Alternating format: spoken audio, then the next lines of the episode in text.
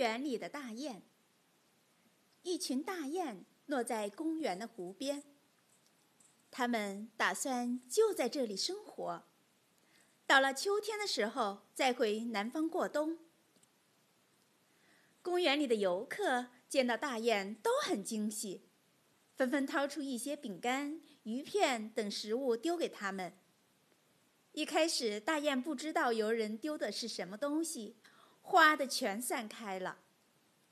等游人们走了以后，他们才慢慢的靠近那些食物，美美的品尝起来。后来，大雁知道游人对他们没有威胁，所以每当游人丢下食物，便争先恐后的一哄而上。日子久了，大雁们以游客给的食物为主。一个个长得圆滚滚的。秋天来了，大雁们仍然每天过着安逸的生活。它们不想回南方了，飞那么远太累。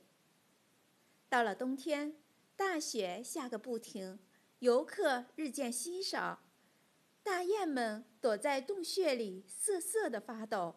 它们又冷又饿，有几只试图往南方飞去。但沉重的身躯和寒冷的空气让他们没飞多远就折了回来。天气越来越冷，公园已经关闭了，大雁们找不到食物，冷风不断的从它们的羽毛里透进去，它们紧紧的依偎在一起，怀念去年的这个时候。贪图安逸的人。